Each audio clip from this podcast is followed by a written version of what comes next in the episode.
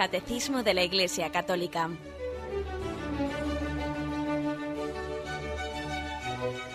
Un programa dirigido por Monseñor José Ignacio Munilla, Obispo de San Sebastián.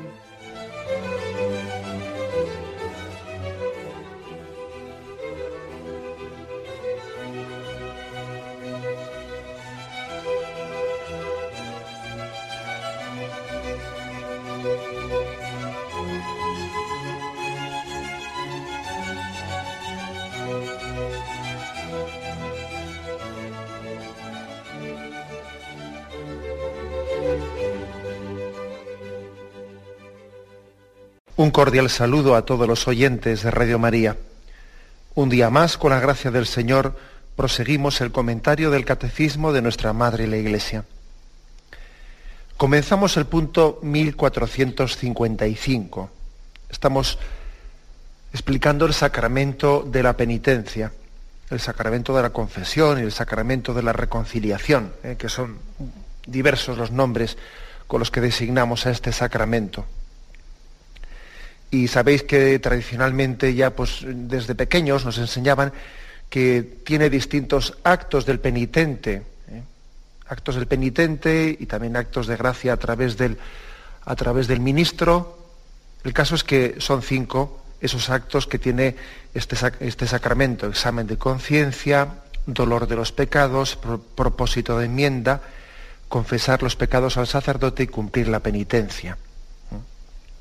Hemos hablado ya del examen de conciencia, del dolor de los pecados, implícitamente también dentro del dolor de los pecados, pues hemos hablado del propósito de enmienda, aunque algo más también hablaremos, y ahora hablamos de la confesión de los pecados, confesar los pecados al sacerdote.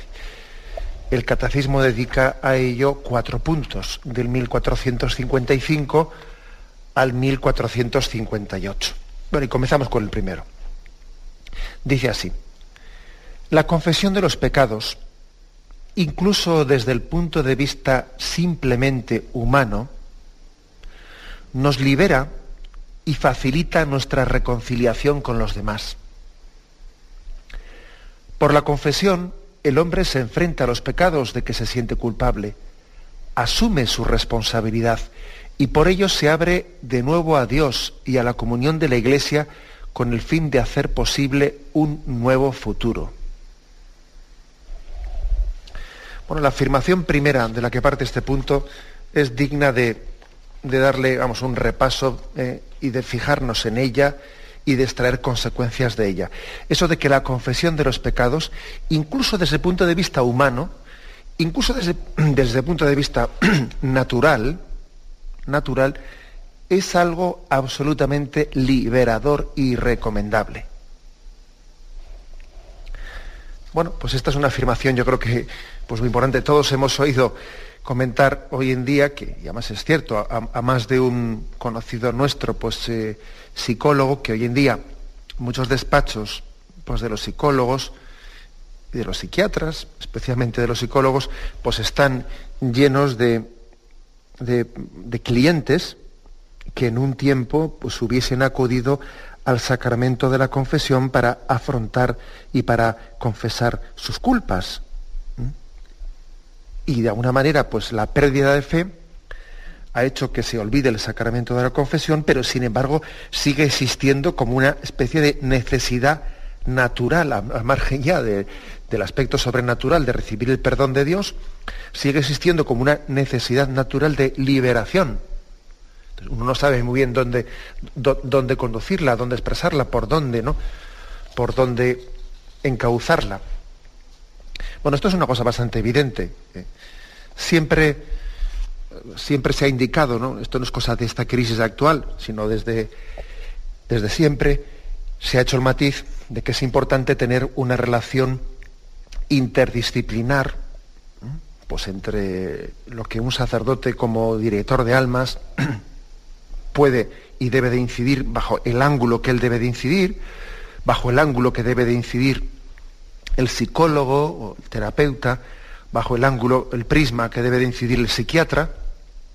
Siempre ha sido importante eso, es decir, tener capacidad de complementariedad interdisciplinar, de manera que, pues que, que se sepa cuando pues, eh, alguien tiene un tipo de necesidades y un tipo de carencias que en el fondo entran en el campo propiamente del sacerdote o del médico o del psicólogo o del psiquiatra.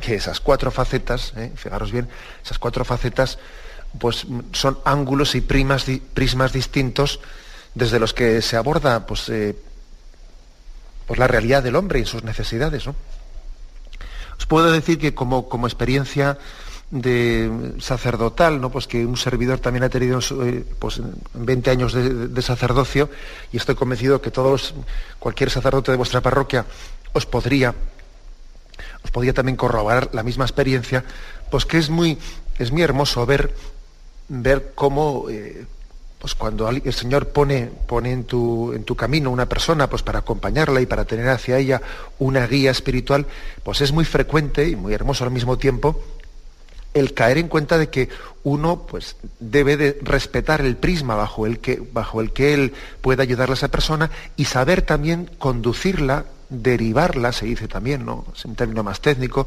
saber conducirla, derivarla, hacerle ver, abrirle la perspectiva de que bajo otros ángulos igual no eres tú el más indicado, que tú puedes ayudarla pues en un eh, pues hasta un determinado límite, pero bajo otro límite pues debe de Mm, de recurrir a un psicólogo o a un psiquiatra incluso, pues porque tiene una determinada depresión y debe ser tratada médicamente, etc.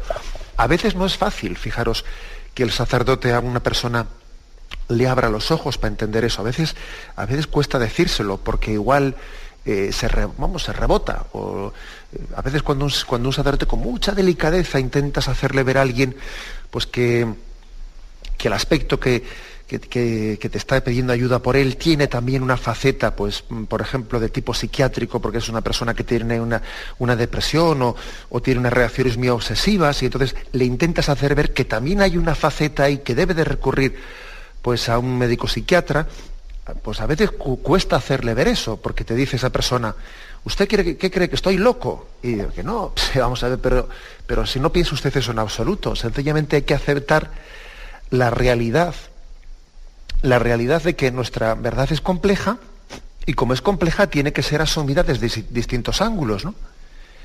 Y si el sacerdote le aconseja pues a un fiel suyo que también acuda al psiquiatra pues para atender tal o que acuda al médico porque le ve muy débil y porque y porque ve que también igual pues tiene un cansancio tal o, o que acuda al psicólogo al terapeuta porque ve que tiene pues una serie también de, formas de, pues quizás no patológicas, pero sí una serie de hábitos adquiridos que debería tener también una, una, pues unas pautas comportamentales pues para poder también vencer ciertos hábitos. Es decir, cuando un sacerdote deriva ¿no? o, o anima a una persona a la que él dirige espiritualmente a conducirle a su médico de cabecera o a un psiquiatra o a un psicólogo, un terapeuta, etcétera, cuando, cuando lo hace tal cosa, está cumpliendo con su función de sacerdote. Está obrando como un pastor que, en, el que, en el que él comprende que, que el hombre tiene su complejidad, su complejidad, que un aspecto clave y determinante de la existencia ciertamente es el sentido religioso, el que, el que comprendamos que nuestra vida, nuestra vida alcanza su, su razón de ser, alcanza su plenitud en la medida en que descubrimos que tenemos una vocación recibida por Dios y que tenemos que ser generosos respondiendo a esa vocación de Dios, tener eso claro, pero eso no quita para que luego haya otros factores que también deben de afrontarse pues, para ponerse, para que el hombre esté en capacidad, ¿eh? en capacidad de poder seguir la vocación de Dios. Y he puesto todos esos casos concretos, eh, pues que una persona está físicamente agotada y el médico debe de pues, pues, también de darle, pues imaginaros, ¿no? Pues una cierta terapia un, pues, pues, vitamínica, porque resulta que esa persona está agotada y, hay que detectar eso, ¿no? Hay que detectar eso. A ver si vamos a estar a un cansancio físico, vamos, vamos a intentar confundirlo pues, con un estado de pereza. No, mire usted, si esa persona está agotada físicamente, no confundamos eso con la pereza. No es que sea perezoso, es que está agotado físicamente. Habrá que, que animarle que vaya a su médico a cabecera. Y si, por ejemplo, tiene pues, una especie de, em, pues no confundamos lo que puede ser una noche oscura del alma, una noche oscura del alma, pues con una depresión. Porque una depresión también tiene, que ser tratada, eh, tratada médicamente. Lo cual no quita que el Señor se pueda servir también de una depresión para una purificación del alma. ¿eh? Ojo, claro que puede servirse, de hecho se sirve, pero cada cosa en su sitio. ¿eh? Primeramente tratando la enfermedad y luego también haciendo de ella una lectura religiosa, pero primero tratándola. Y bueno, y cuando pues una persona pues, puede tener ciertos comportamientos mm, poco equilibrados o unas pautas de comportamiento poco equilibradas, pues igual necesita pues, también una terapia, eh, una terapia psicológica en la que él también equilibre un poco sus, formas de, de abordar la realidad.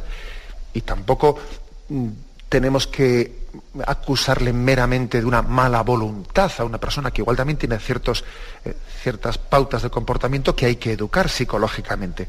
es decir, el sacerdote tiene que saber conducir, conducir a, pues a esa persona que Dios ha puesto en su camino, ayudarle también no únicamente con los consejos eh, sobrenaturales, ¿no? ayudándole a que ponga en Cristo sus ojos, sino también cuando él lo ve lo ve que es necesario, abrirle, abrirle la ventana, abrirle a la comprensión de que para estar libre y para estar bien disponible para seguir a Jesucristo, pues también hay que tener la humildad. Ojo, digo la humildad. La humildad necesaria, pues para acudir en un momento determinado, pues a un, al médico de cabecera, para acudir en un momento determinado al psicólogo, al psiquiatra, al terapeuta, quien haga falta, vamos, ¿no? Y que no y que por, sentido de respeto humano y de orgullo y de vergüenza y de que van a pensar que estoy loco y no sé qué y no sé cuántos, no, pues que todas esas cosas no sean impedimento, impedimento en seguir, vamos, en, dar esos pasos que tenemos que dar, ¿no? Porque el hombre, el hombre no únicamente tiene el aspecto mm, propiamente sobrenatural, también tiene un aspecto psicológico, también tiene un aspecto somático, y todo ello debe de confluir en un equilibrio.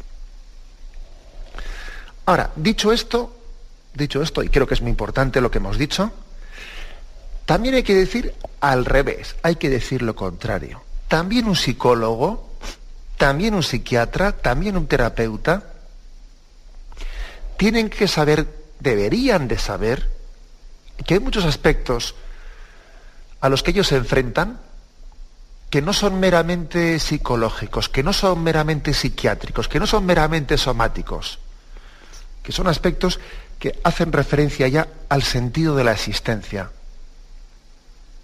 que ya hacen referencia al sentido religioso de la vida. Y de hecho yo puedo decir que también en mi vida sacerdotal pues he, pues he recibido algunas personas que me han sido enviadas por algún psicólogo o psiquiatra, pero por desgracia voy a decir que son bastantes más las personas que yo he animado que vayan a un psicólogo o psiquiatra que las personas que un psicólogo o psiquiatra me ha enviado a mí. Bastante más abierta está la Iglesia a comprender, ¿no? a la comprensión de que el hombre también tiene una faceta psicológica o psiquiátrica a la que tiene que derivar y ayudar, que en sentido inverso. Bastante más cerrada está, globalmente hablando, ¿no? Pues la psiquiatría la psicología bastante menos apertura de pensamiento tiene que nosotros en esta visión interdisciplinar y en esta visión de conjunto del hombre. Ya sé que he dicho una, afirmación fuerte, pero, pero, no me arrepiento de haberla dicho. Es lo que pienso y, además me parece que es, que es, un pensamiento que yo por lo menos lo he corroborado con, con 20 años de ejercicio del sacerdocio. Claro que también el, psicólogo, el psiquiatra, en su, en su despacho, eh, tiene que saber distinguir, tiene que saber distinguir aquello que pues, es de índole psicológica, de índole psiquiátrica o, psiquiátrica, o aquello que es de índole ya que hace referencia al sentido de la existencia. Y lo que hace referencia al sentido de la existencia no le corresponde a él. No le corresponde a él, de alguna manera, porque eso sería ideologizar la ciencia médica Ahí no le corresponde eh, abordar el sentido de la existencia, eh, sino en respeto a las propias creencias, en respeto a, las propias opciones del paciente que tiene delante suyo. El psicólogo, el psiquiatra, pues lo que, lo que debe de hacer es servirse, del, del propio sentido de la existencia que tenga su paciente para ayudarle a sacar de él toda la potencialidad sanadora. Luego, si un cristiano, un católico, ¿no? acude a, ese despacho del, psicólogo, del psiquiatra, él debe de tener un respeto absoluto de, sus, de, su, de su fe católica. Y en cualquier caso, cuando él vea pues, que hay un aspecto que se extralimita ¿eh? de su campo científico, también animarle a que él recurra, si es católico, a que recurra a su sacerdote, si es judío, a que recurra a su rabino, si es tal, claro, pues lógicamente él, eh, partiendo de, la convicción de fe ¿eh? que pueda tener esa persona que está delante de él. Pero animarle, no, no, no ponerle en conflictos, no cuestionarle. Esos convencionamientos de fe, sino ayudarle a que extraiga de ellos toda la potencialidad que tienen para la comprensión del sentido de la existencia. Luego, lo lógico es que un psicólogo, un psiquiatra, derive, eh, derive al sacerdote pues, muchas veces a, pues, pues, a, un cliente suyo. Eso es lo normal, como también lo normal es lo contrario. ¿no? Lo que ocurre es que hay veces que hay cosas normales que no son corrientes. Y es normal y corriente pues, que un sacerdote pues, a un feligrés que se le ha acercado y que le ve depresivo, le anime a que vaya al psiquiatra, no sé si es normal, pero no es tan corriente que un psicólogo, un psiquiatra haga lo contrario. Bueno, pues yo parto de esa afirmación y vamos a hacer un momento de, de reflexión y continuamos enseguida con este punto.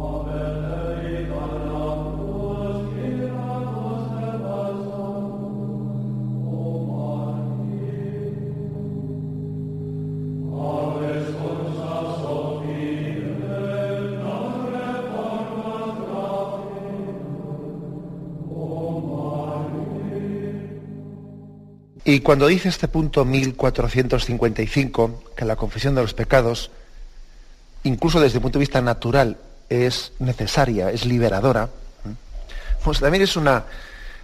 es algo que se comprueba a veces en el ridículo, y, y permitidme que ponga énfasis en esta expresión, en el ridículo tan grande que a veces se llega a cometer en nuestra sociedad pues por no tener de alguna manera bien encauzado ¿no? pues e, ese conducto a través del cual el hombre debe de liberar pues, su alma, su mundo interior.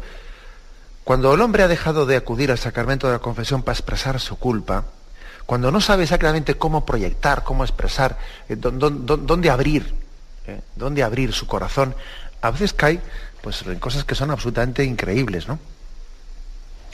Estoy pensando, pues, por ejemplo, pues, pues, en la televisión, que hay personas, pues bueno, pues que, que la propia televisión, con, ese, con esa capacidad que tiene de crear reality shows, ¿no? Pues para intentar con todo el morbo que puedan atraer más oyentes, pues se sirve de esta, de, esta especie de tendencia angustiosa del, hombre que no sabe dónde liberar, eh, su, dónde descargar su conciencia y allí se encuentra uno con personas que van allí a televisión delante de toda una nación a contar sus, a contar, eh, a sacar allí, a descargar su conciencia de, todos los pecados de, su vida, ¿no? Y, entonces es que cuando a uno le da un poco la risa, porque claro, después de haber escuchado, ¿qué es eso del sacramento de la confesión? ¿Qué es eso de que tiene que ir ahí una persona allí a contar sus cosas? ¿Qué le importa a ese señor que está ahí metido en el confesionario? Que se, se mete allí, es algo patético, hay que se mete uno en un cajón y allí está contando sus cosas, eso es algo ridículo y tal y cual, ¿no? Así. Y, menos ridículo es que vaya a televisión eh, a contárselo a toda España, ¿no? Que vaya a contarle a toda España lo que hizo con su marido. Eso es menos ridículo. Y que luego la cámara televisiva le ponga un zoom un poco ahí como borroso en la cara, pues para que no se le vea del todo quién es, ¿no? Digo, eso debe ser como la rejilla del confesionario, ponerle así un zoom un poco borroso en la cara. Es decir, que a veces cuando rechazamos los medios, los conductos de gracia, es que después hacemos el ridículo, pero un grado absoluto. En un grado absoluto. ¿eh? Bueno, y, qué decir también, bueno, he puesto un ejemplo, un ejemplo extremo, ¿no? Pero es que sin llegar al ejemplo extremo, yo le he escuchado, por ejemplo, a muchas personas que, que, tienen, pues, que atienden, eh, o sea, viven atendiendo en atención directa a los clientes pues que, por ejemplo, pues, pues, pues, muchas personas no tienen un sentido del pudor, que se da cuenta que necesitan abrir, abrir su corazón y, bueno, pues, por ejemplo, una peluquería, pues una peluquería puede llegar a convertirse en una especie de confesionario. Eso se lo he escuchado yo a varias peluqueras. ¿eh? O muchos lugares, ¿no? Se acaban convirtiendo en, en, un lugar de apertura del corazón, no digamos el médico de cabecera, que el médico de cabecera parece que al final solamente ya algunas personas cuando entran allí solamente les falta decir Ave María Purísima. Pero claro, llegan del médico allí y, es que es curioso, ¿eh? Es curioso cómo cuando hemos rechazado un conducto, pues, pues, el conducto ordinario, ¿eh? el conducto que el mismo Señor, el mismo Señor, que la misma Iglesia, ¿no? que el mismo Señor pues, había instituido en su sacramento de la confesión, claro, es verdad que un sacramento es una iniciativa de Jesucristo.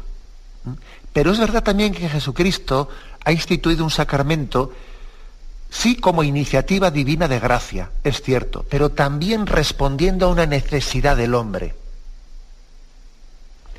Y claro, pues luego cuando negamos ese sacramento, pues, eh, ¿por, dónde, ¿por dónde encauzamos, ¿no? ¿Por dónde encauzamos esa necesidad del hombre de, expresar el perdón? Uno no sabe cómo hacerlo, pues eso, va donde el médico de cabecera y allí empieza a contar sus pecados, ¿no? Y, va a la peluquería y, va hasta la televisión y es capaz de hacer allí el indio, vamos, ante toda España sin que... Y luego, y luego decimos que nos da vergüenza, ¿no? Y luego a veces eh, vemos que hay una especie de como... Eh, pues hay que salvar pues, también para el sacramento de la confesión hay que salvar pues, un, sentido del pudor, de la vergüenza, pero bueno, pero si, pero si luego somos capaces de, de, perder el sentido de, la realidad cuando uno es capaz de, en donde no debe de hablar de lo que no parece prudente hablar allí. Fijaros, yo creo que hay dos extremos, dos extremos, o sea, no dos extremos, perdón, sino dos aspectos que hay que cuidar, que hay que cuidar. O sea, por una parte está el sentido de la discreción, el sentido del pudor, que es bueno tenerlo, porque hay que tener un sentido de la intimidad. ¿eh? Entonces, pues yo qué sé, pues oye, entiende usted que la televisión, pues no será el lugar para que yo cuente la historia de mi vida, ¿no? Pues no creo que la peluquería sea el lugar propio, ¿no? Pues, ¿Qué quiere que le diga? Eh? Incluso pienso que sea el médico de cabecera, que el médico de cabecera tiene sus facetas y, y está para lo que está, ¿no? Eso, él, no se ha preparado para eso, ¿eh? para escuchar pues, los problemas que tengo yo en el matrimonio. Para eso, él no se ha preparado. Se ha preparado pues, de anatomía y tal. O sea, hay un sentido del pudor pues que muchas veces eh, eh, estamos careciendo de él. Como tenemos una especie de ansiedad interior que necesitamos abrirnos, pues luego nos abrimos indebidamente pues, pues, pues de, una forma indiscreta el sentido del pudor de la discreción es importante. Ahora bien, también se puede pecar de lo contrario. ¿eh? También se puede pecar de, de una cerrazón de incomunicación. Pues porque uno ha recibido muchos palos en la vida, pues porque uno tal y cual, entonces decide cerrarse y no abrir su mundo interior, y entonces, eh, totalmente cerrado en su mundo interior, pues se pudre, se pudre me refiero en el sentido de que también la expresión es liberadora, es liberadora. ¿Mm? Es liberadora. Fijaros que dice aquí en este punto que hemos leído, incluso desde el punto de vista simplemente humano o natural, ¿no? nos libera y facilita nuestra reconciliación con los demás. Por la confesión el hombre se enfrenta a los pecados de que se siente culpable. Por ejemplo, eh, pongo un, pues un, ejemplo para que se entienda esto. Yo he escuchado a bastantes personas que, atienden, ¿no? Atienden a, las madres en el síndrome del posaborto. Madres que han abortado y que cargan en su conciencia pues, con un sentido de, de culpa muy grande y les cuesta mucho liberarse de él. Incluso igual se han acercado al sacramento de la confesión y han recibido el perdón de Dios, que sin duda alguna les ha, les ha dado pues, un alivio muy grande, pero incluso también es eh, a veces necesario, fijaros bien, es necesario, para que esa liberación interior llegue a producirse, pues suele ser muy conveniente que a una persona que carga con esa culpa de la cual le cuesta liberarse, ayudarle, animarle, enseñarle a pedirle perdón, fijaros bien, a pedirle perdón a ese niño que fue abortado. Uno necesita expresar el perdón. Y cuando alguien le ha pedido perdón a aquel niño que, que concebí y que luego me deshice de él, y necesito también hablar con él, hablar con ese niño que está ahora en el seno de Dios, ¿no? Y pedirle perdón y saber que un día me encontraré contigo y aquel día, pues no quiero girar la cabeza, hacer como si no te conozco, no aquel día quiero darte un abrazo de un abrazo en el que te pida te pida perdón y te lo pido ya desde ahora, etcétera, y espero que me acojas. Es decir, ese tipo de terapia, de terapia de, formulación y expresión del perdón, de la petición de perdón, ¿eh? es muy importante. A decir de las personas que, que suelen eh, especialmente eh, tratar a las, por ejemplo, he puesto un caso muy concreto, concreto, ¿no? Pero vamos, que esto se puede aplicar a muchas cosas más. A decir de las personas que, se, que están implicadas en, la terapia pues con las madres que, viven un síndrome de posaborto pues muy duro y les cuesta liberarse del pecado que cometieron y, y, les martillean su conciencia. ¿no? Es muy importante la expresión del perdón. Es liberadora incluso desde el punto de vista natural la verdad nos hará libres. ¿eh? Para pasar página en la vida, para que nos sintamos liberados de muchas páginas del pasado que nos pueden estar eh, pesando, ¿no? Pesando, pues es que posiblemente hay ciertas cosas que nos cuesta superar del pasado, no digo siempre, porque hay, el, pasado puede martillear en nuestra conciencia de muchas maneras, a veces más como víctimas, otras veces como nosotros también hemos sido agentes de ese mal. No es lo mismo que el pasado martillee en tu cabeza porque tú has padecido un mal, pero también otras veces te puede martillear porque también tú has tenido parte de ese mal y no has pedido perdón como debieras haber pedido perdón. Y mientras que no des ese paso de valentía de formular y expresar el perdón, te va a costar pasar página. O sea que desde el punto de vista natural, eh, la expresión del propio pecado libera, es liberadora, la verdad nos hará libres, facilita nuestra reconciliación con los demás, facilita nuestra reconciliación con Dios. Es que el sacramento de la confesión es como es, primero porque es de origen divino y segundo porque responde a la realidad humana. ¿Mm? Yo suelo decir así un poco en plan de broma, es que si Jesucristo no lo hubiese instituido, habría que inventarlo. ¿Me explico? Si Jesucristo no lo hubiese puesto, que lo, que lo ha puesto Él, ¿eh? es que habría que inventarlo porque es una necesidad humana. O sea que em, creo que esto es lo que, lo que principalmente ¿no? está afirmando este punto 1455. Tenemos un momento de reflexión y continuamos enseguida.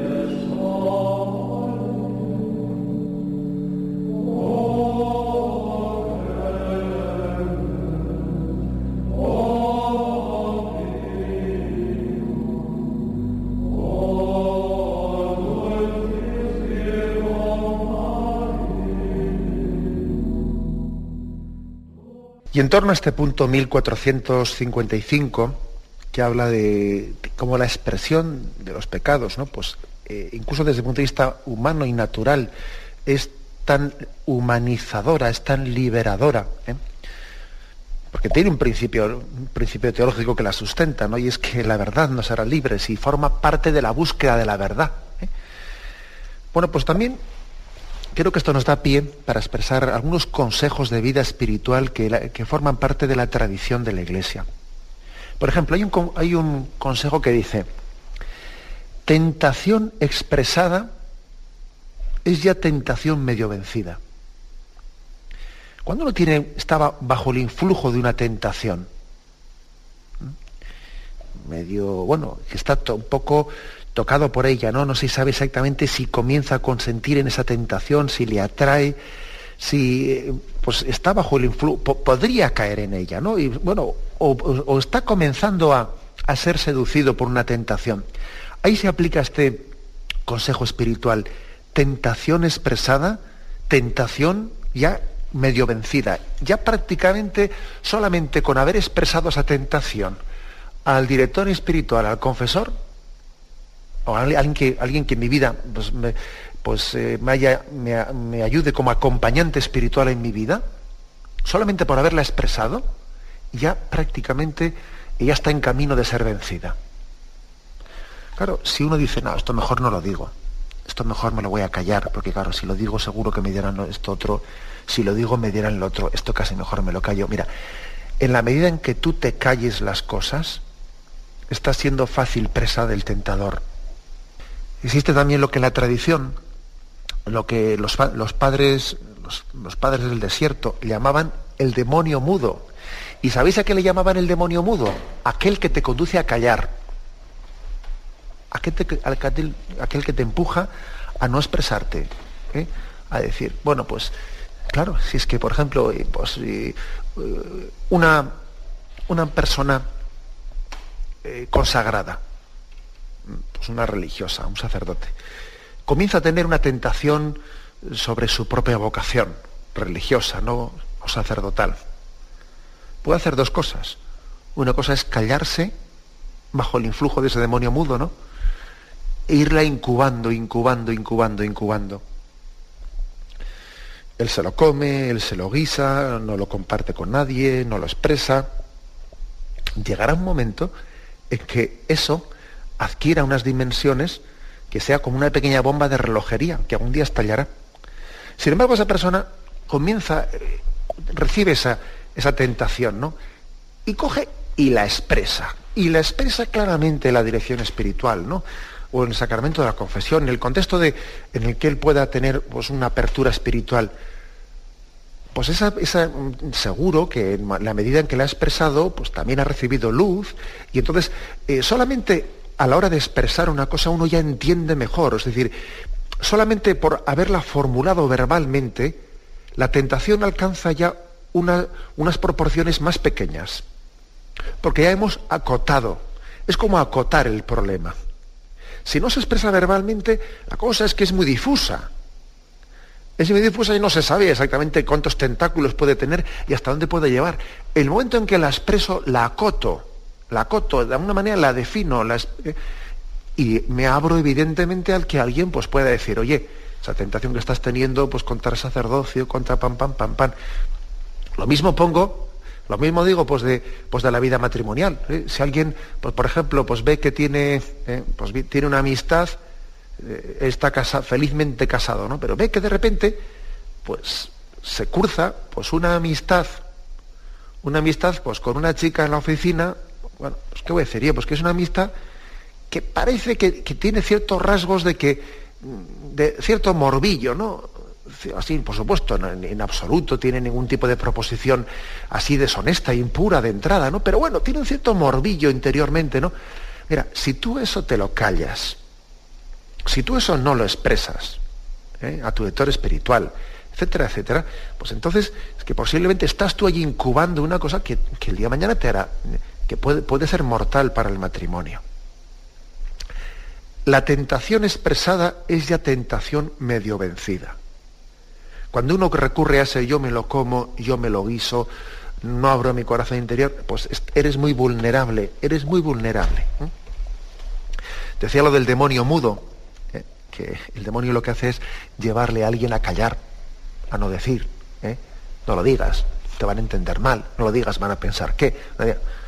Pues fijaros que lo primero que hace el, león, digo el león o digo el tigre o digo eh, todos estos animales depredadores, ¿no? Lo primero que hace el león para atacar a sus víctimas es separar de la manada aquel a quien va a atacar. Ve quién se queda descolgado. ¿Quién se queda descolgado? Entonces, por lo tanto, la tentación también recurre al aislamiento, a que alguien se aísle, al que alguien se aísle, a que alguien se ha aislado y entonces al ser aislado pues es mucho más, mucho más vulnerable, mucho más vulnerable. ¿eh? Entonces es mucho más fácilmente atacable. ¿eh? Se ha aislado de la dirección espiritual, se ha aislado de la confesión, se ha aislado de tal.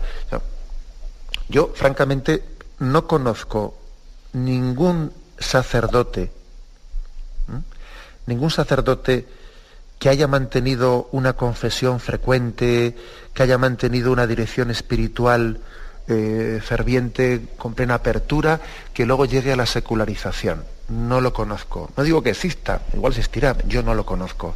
Generalmente, pues por ejemplo, un proceso de secularización ha llegado después de que uno se ha aislado, ha dejado de expresarse, no tiene un acompañamiento espiritual, se ha ido aislando. Es como, es como ese, eh, pues esa presa que se ha ido quedando descolgada y es más fácilmente atacable, porque el demonio mudo ha conseguido acallarle. Es más, los padres del desierto dicen, ¿y te das cuenta cómo el león cuando ataca a la presa, ¿por dónde le muerde? Por la garganta. Le muerde por la garganta. que es esto ya sé que estoy haciendo una imagen, ¿no? Estoy haciendo una metáfora. Pero le muerde por la garganta, es decir, para que no hable, para que no grite, para que se calle, para que se quede mudo. Esa es la tentación. ¿eh? La tentación, por lo tanto, es la no expresión. La no expresión, el no, pedir socorro, el no pedir ayuda. También hoy en día creo que diríamos, y no pedirla donde debo de pedirla. Porque claro, si, estoy pidiendo socorro, pues, pues, no sé, en una discoteca a las 2 de la mañana, en vez de pedirla a un sacerdote eh, pues en su despacho, pues ya verás tú. ¿eh? También a veces eso es otro factor importante de nuestra sociedad. El, no saber exactamente a dónde recurrir, dónde haré. O sea, debemos de recurrir a la presencia de Dios y al ministro de Dios, aquel que ha sido puesto también como si Dios estaba reconciliando al mundo con Jesucristo, en Jesucristo, también esa mediación, esa mediación es prolongada a través de los ministros de Jesucristo. Y el sacerdocio es una prolongación del, ministerio de la reconciliación entre Dios y el hombre que Dios encomendó a Jesucristo. Entonces hay que saber también a dónde recurro, ¿eh? a dónde recurro, dónde me pueden ayudar y dónde me expreso. La verdad nos hará libres, ¿no? Y tenemos que tener mucha confianza en la propia fuerza de la verdad. Sin, fijaros bien, sin estar Mm, totalmente bloqueados, porque a veces uno comienza a tener una especie de cálculos humanos. Es que si digo esto, igual ocurrirá esto. Si digo esto, van a entender lo otro. Y empiezo ya a calcular si la verdad que voy a expresarme, si eso que voy a contar de mí mismo, va a ser bien entendido, va a ser mal entendido. Luego otra cosa es qué va a pensar de mí, qué no va a pensar de mí, esto, lo otro. Pero bueno, o sea, es decir, es que es curioso porque en el fondo los respetos humanos nos impiden querernos a nosotros mismos. Es curioso eso, ¿eh? Es curioso que los respetos humanos nos impiden amarnos de verdad. Te quieres mal, por vergüenza. Se supone que el respeto humano sería un poco para proteger tu intimidad, ¿no? Pues es todo lo contrario, es para destruirte. El respeto humano, en el fondo, es lo contrario a la auténtica autoestima. Las cosas no son como parecen, sino son como son. Y los respetos humanos que teóricamente se plantean porque yo quiero protegerme, ¿eh? si es que te estás autodestruyendo. La verdad nos hará libres. El temor, la vergüenza, la falta de, valentía, la falta de confianza, es la que destruye al hombre, es la que le lleva en el demonio mudo a callarse, ¿no? de una y otra vez de una manera continua y constante. Bien, lo dejamos aquí, el punto 1455. Me vais a permitir hoy que, haga mi pequeña contribución antes de que pasemos inmediatamente ahora, antes de que pasemos a, las llamadas. Me vais a permitir que haga mi pequeña contribución a esta campaña de, la, de recogida de firmas que Radio María está haciendo digo mi contribución, es que yo no voy a decir nada que nos haya dicho, pero sí que quiero decirlo, no expresamente. Me parece que hay momentos en la vida en los que, en los que hay que actuar. Hay momentos clave, que además es que son momentos históricos, en los que no vale luego quejarse de que deberíamos de haber hecho antes y no hicimos. No, no. Son momentos eh, como este en el que las autoridades, han sacado esas, 900 frecuencias para repartirlas entre todas las radios, pues supuestamente, ¿no? Con criterios de pluralidad, para que sean repartidas entre todos, ¿no? Bueno, pues ha llegado el momento de hacer oír nuestra voz. Porque aquí el que, el que no se expresa, ¿eh? el, que no, el que no llora no mama, se dice aquí, ¿no? Y aquí si no defendemos nuestros derechos, nadie nos los va a dar si no somos capaces de decir aquí estamos. Tengamos en cuenta que el resto de las radios comerciales, como suelen tener sus índices de audiencia, pues que de alguna manera hacen sus índices de audiencia para que luego la publicidad vale más o vale menos según el índice de audiencia que tienes, ellos, delante de las administraciones, tienen índices de audiencia que de alguna manera eh, los presentan como diciendo, a mí me escuchan tantos, aquí está este índice de audiencia que yo he hecho para, eh, pues para, para, que la publicidad cueste tanto, y ese es su argumento, esa es su cartilla de presentación. Claro, Radio María, como no tiene publicidad, no tiene esos índices de audiencia, que son carísimos por otra parte hacerlos. ¿eh? Entonces, ¿de qué manera nosotros decimos somos alguien y también nos deben de respetar? Pues mire usted, pues a falta de, mm, estudios, mm, de estudios sociológicos de índices de audiencia para ver cuánto vale la publicidad, lo que puede, lo que puede suplir a eso es nuestra firma. Un oyente, una voto. Un, perdón, un oyente, una firma. Vamos a por ello. Vamos a expresar ante todo el mundo que Radio María sí es oída, que Radio María sí es escuchada, que Radio María sí es necesaria, que también queremos otra forma de radio, que no queremos más de lo mismo, que estamos ya bastante hartos, ¿eh? bastante hartos de, pues bueno, pues de un, bueno, sin, eh, bueno, no quiero faltar el respeto a nadie, porque como decimos que, eh, que también se quieren repartir con, con unos índices de pluralidad, habrá gente para todo y yo entiendo que también, por lo tanto, eh, todo el mundo tendrá su derecho a tener un tipo de radio que tenga, pero también nosotros. ¿Me explico? ¿Eh? Que aquí a veces, cuando se habla de pluralidad, es todos menos, menos aquellos que tienen una concepción de la vida conforme al sentido católico de la existencia. También nosotros, ¿no? Entonces, por lo tanto, lancémonos, esforcémonos en esta campaña, mm, prioricemos entre los apostolados que podamos tener en este momento también no prioricemos esto. Hay que hacerlo con rapidez, no se puede perder el tiempo. Hay que intentar recordarlas cuanto antes, no dejar, no dejar la recogida de firmas ahí perdidas por el camino. Ofrecerle a la Virgen María este apostolado y a por ello, nuestros conocidos, pensad un poco en nuestras amistades, cómo se puede difundir y hacerlo con celeridad. ¿eh? Y bueno, pues ya sabéis que nos están diciendo que, eh, los que reciben eh, pues eh, los que reciben el boletín de Radio María, a través del boletín recibirán la firma. Los que no reciben el boletín, pues lo que pueden hacer es llamar a la radio y pedir, y, pedir que se manden ese pliego de firmas. Me despido con la bendición de Dios Todopoderoso, Padre, Hijo y Espíritu Santo, descienda sobre vosotros. Alabado sea Jesucristo.